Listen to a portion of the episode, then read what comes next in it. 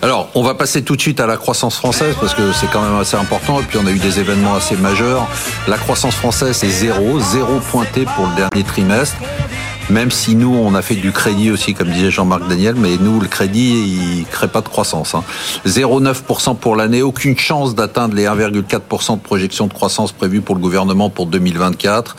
Euh, je sais pas, moi, ça me déprime, euh, Jean-Marc. Oui, alors il faut, il faut voir le profil de la croissance de l'année 2023 qui a été extrêmement curieux, puisque on aura eu finalement pas loin des 1% de croissance qui avait été euh, annoncé par 0, le 9, euh, oui 0,9 qui était la, la, prévision de croissance de la loi de finances euh, votée à la fin de 2022, c'était 1%. Donc on n'est pas très loin, mais le profil est assez bizarre puisqu'il y a eu un très beau, un très bon euh, second trimestre, et puis depuis le premier trimestre avait été et en juillet tout s'est arrêté. Oui, tout semble s'être arrêté en juillet.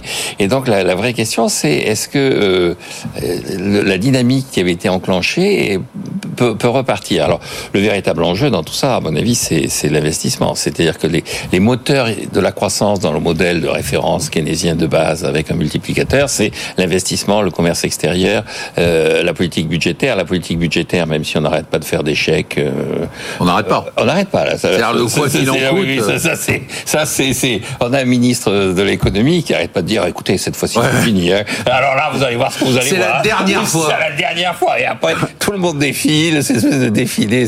C'est ici dans la matinale, je, je citais euh, le, le Henri Blas. C'est vous n'avez d'autres intérêts que remplir votre poche et vous enfuir après. C'est tous les gens arrivent, ils remplissent leur poche et ils s'en vont. Et le ministre, oh là là, c'est la dernière ouais, fois. C'est pas fois. bien. Hein. Oh là là, mais et puis en plus je souffre. Hein. Et donc euh, bon, et donc euh, bon, la politique budgétaire, elle est assez illisible.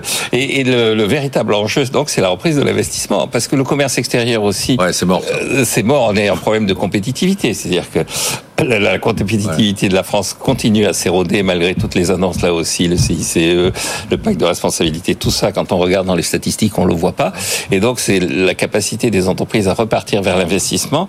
Et donc là, là, pour moi, on est dans l'incertitude. La, la question qu'on se posait, là, c'est vraiment comment les entreprises vont vivre cette période et comment est-ce qu'elles vont euh, interpréter la nécessité qu'elles ont de faire des investissements. Hervé Goulettière, on a une chance de rebondir ou pas? Parce que c'est plus du soft landing, c'est du vol plané au ras du sol, quoi.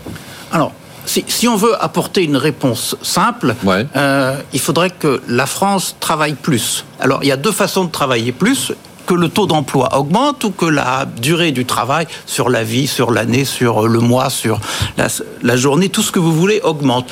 Augmenter la, le temps de travail, euh, sur la vie peut-être, sur l'année, on, on, est par rapport à nos petits camarades européens, on n'est pas les plus bas. Par contre, on a là où on a une vraie difficulté, c'est que le taux d'emploi en France, par rapport à nos petits camarades, il est de 10% inférieur. Donc, donc en fait, le principal enjeu de l'économie française, c'est remettre les gens au travail. Si on les remettait au travail, on aurait plus de croissance, on aurait plus de rentrées. Mais est-ce qu'il y a du travail pour tout le monde?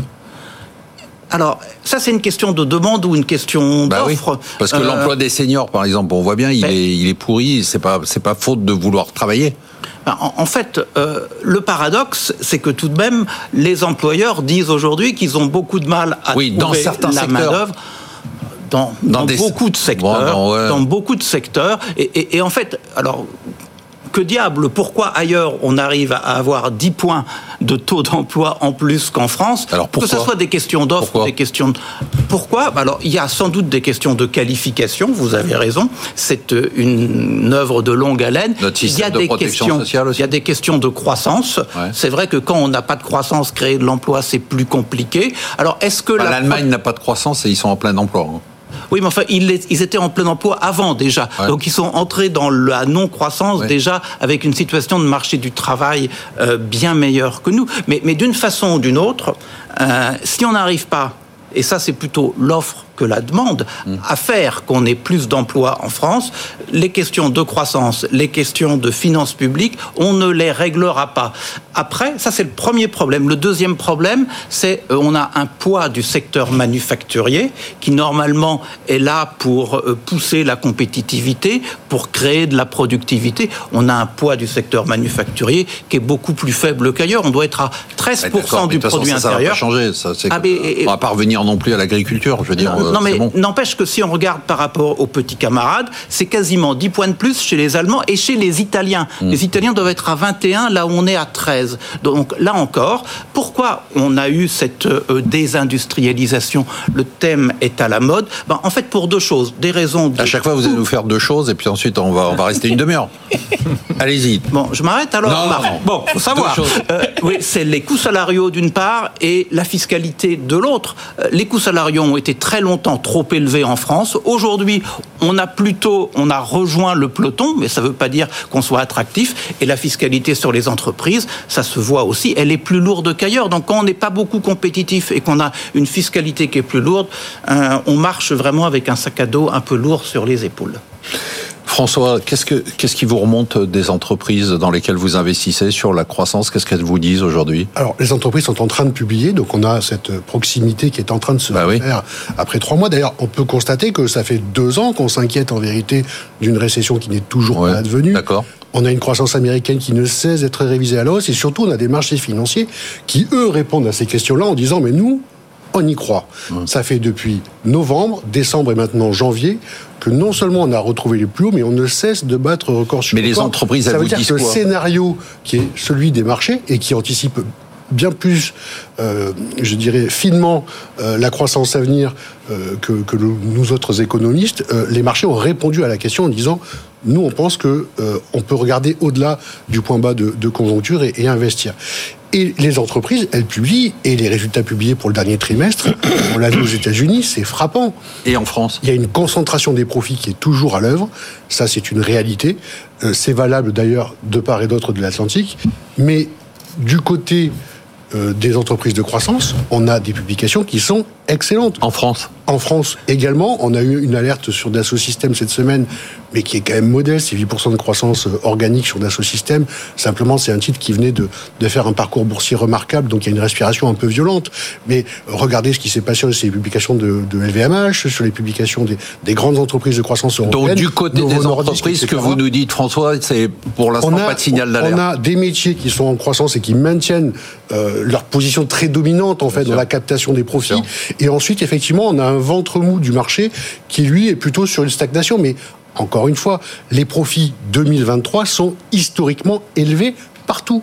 Romain, qu'est-ce qui vous remonte des entreprises? Bah, Je suis d'accord avec François. Avec euh, les profits sont extrêmement élevés en 2023 et en 2022, donc on a eu des années records qui n'étaient pas attendues.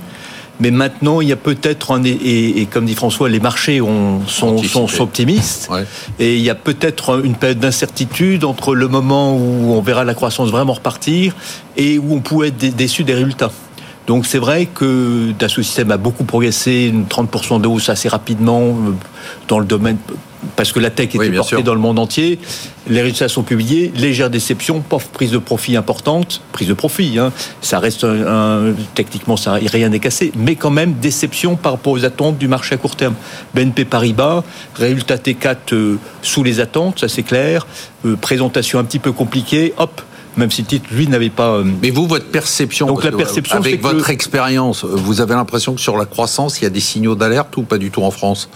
Bah, on, est dans le, on est bien au niveau des résultats des entreprises, on est bien dans le sur, la phase domestique, on est sur cette phase un peu, attentiste hein, où les, résultats sont moyens, euh, la progression ça dépend des secteurs, hein, mais la progression vient aussi du, continue de venir des résultats du serrage des coûts.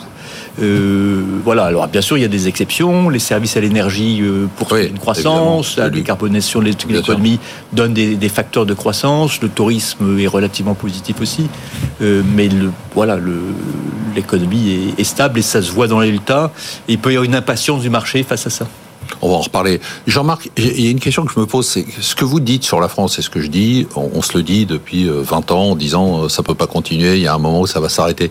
Euh, pourquoi ça s'arrête jamais en fait? Qu'est-ce qui fait que, en fait, ce qu'on explique, c'est que le truc est totalement aberrant, en gros. c'est quoi? C'est le fait qu'on ait la garantie de l'euro, qu'on ait la garantie de l'Allemagne, qui fait que finalement, bah, on peut continuer à distribuer des chèques parce qu'il y a quelqu'un derrière qui, qui nos, qui, qui garantit nos crédits et notre déficit et notre dette? Ah oui, oui, tout à fait. Je pense que l'année 2002 a été une année cruciale parce qu'il s'est passé trois choses en 2002. La Chine est rentrée dans l'OMC, donc on était sûr qu'il y avait un concurrent structurel qui rentrait sur des bases qui étaient des bases d'égalité avec les autres. Il allait effectivement perturber tout le marché. Il n'y avait plus aucune contrainte à sa pénétration de marché. Deux, face à ça, on a décidé de moins travailler donc on est passé aux 35 heures. Donc vous avez un concurrent nouveau qui arrive avec des coûts faibles et vous dites, nous, face à ça, on travaille moins. Qu'est-ce qu'on faisait avant dans les années 50-60 dans ce genre de situation? On dévaluait. Mmh. Alors là, troisième décision, on rentre dans l'euro. Et donc on a échangé la dévaluation contre la couverture allemande. C'est-à-dire on aurait pu échanger la dévaluation contre du travail, on aurait pu échanger la dévaluation contre la compétitivité face à la Chine. Non, on a échangé ça contre la couverture allemande et le, une sorte de bras de fer avec l'Allemagne. C'est pas bras de fer, il y en a même pas. Il y en a même pas parce que c'est le ce que j'appelle le théorème de Chirac. Vous savez, c'est mais Bruxelles, ils vont pas nous envoyer des chars. Ils en ont pas. Et donc on peut tout se permettre. Le véritable problème problème, c'est jusqu'où on peut tout se bah permettre. Et donc, on n'arrête pas. On n'arrête pas et on, on aurait pu dire quand on voit que l'Allemagne se refuse elle-même de dépenser les 60 milliards pour des raisons d'endettement et que nous, on continue à, nous endetter et à dépenser avec leurs garanties, euh, je sais pas, et à quel moment ils tapent sur le point quoi Alors, Ils tapent sur la table Je ne sais pas. Je pense qu'il y, a eu un, un traumatisme euh, grec pour les Allemands. C'est-à-dire quand, euh, en 2012, au moment où on a demandé à à la BCE de, de, de, racheter la dette publique. Et on a dit on, on, va sauver la zone euro. Et, l'Allemagne d'une certaine façon dit de toute façon on finira toujours par capituler.